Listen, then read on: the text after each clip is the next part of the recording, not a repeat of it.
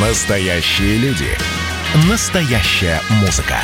Настоящие новости. Радио «Комсомольская правда». Радио про настоящее. 97,2 FM. эм. Россия и Беларусь. Время и лица. Здрасте, здесь Бунин, и сегодня я расскажу про настоящего белорусского медведя. Нет, не стоит напрягать память и тянуться к зоологической энциклопедии. Я про лучшего борца вольного стиля в истории спорта Александра Медведя. Отец будущего трехкратного олимпийского чемпиона был обычным лесничим. В юности Саша не отдавал предпочтение какому-то одному спорту. Занимался футболом, баскетболом, гимнастикой. Ну и, как положено мальчишкам, вскоре увлекся борьбой, где ему не было равных. Первые успехи Александру пришли, когда он служил в армии. После дембеля он поступает в Белорусский государственный институт физической культуры в Минске и еще даже не получив диплом, выступая за Минский буревестник, становится чемпионом СССР в самом серьезном тяжелом весе поборов в финале признанного опытного фаворита Савкудза Дзарасова.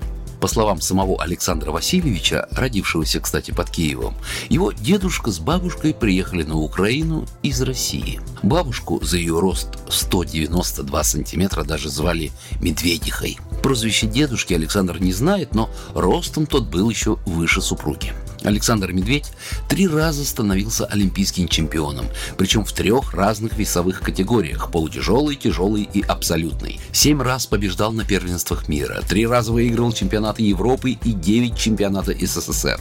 Говорят, на борцовском ковре ему не было равных. Соперников он одолевал легко. А еще Александр отличался несгибаемой волей именно к победе. И в 72-м на Мюнхенской Олимпиаде ему доверили нести флаг СССР на церемонии открытия игр.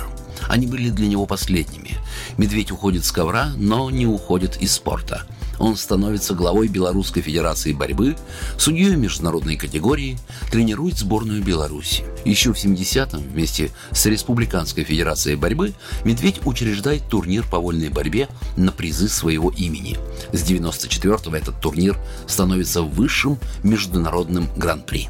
Говорят, что вольная борьба – это тандем гибкости и силы. Например, в знаменитом борцовском мосте ковра касаются только руки атлета, лоб, иногда подбородок и пятки, а спина изогнута дугой.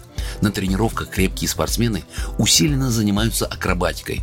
Кувырки, колесо, фляг, сальто назад и вперед, арабское сальто, стойка и хождение на руках.